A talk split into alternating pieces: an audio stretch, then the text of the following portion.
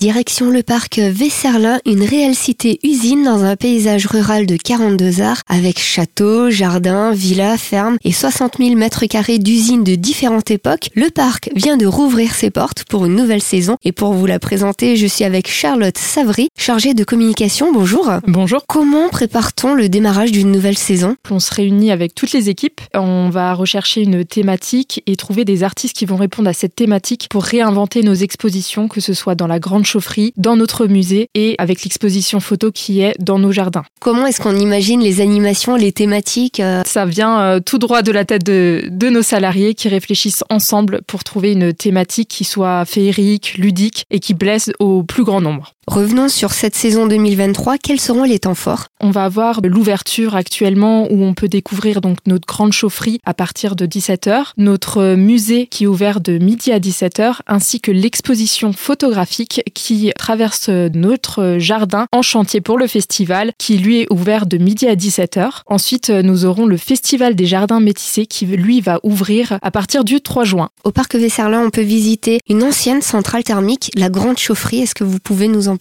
La Grande Chaufferie est un lieu qui alimentait tout le site industriel textile en eau chaude, en vapeur et en électricité. Aujourd'hui, c'est un lieu d'exposition. Donc euh, cette année, on va transformer cette grande chaufferie et expliquer des faits historiques et des anecdotes sur ce lieu à travers une explication sur les contes. Donc on va rencontrer différents personnages qui vont nous expliquer tous ces faits historiques. On va pouvoir faire aussi un parallèle entre cette grande chaufferie qui est un lieu industriel et un parallèle sur euh, le fonctionnement du corps humain. Rappelons les infos utiles. Où est-ce qu'on peut euh, préparer sa visite? Il est possible de réserver vos billets sur notre site internet, mais également directement sur notre site au musée textile, prendre vos billets. L'ouverture se fait de midi à 17h du mercredi au dimanche.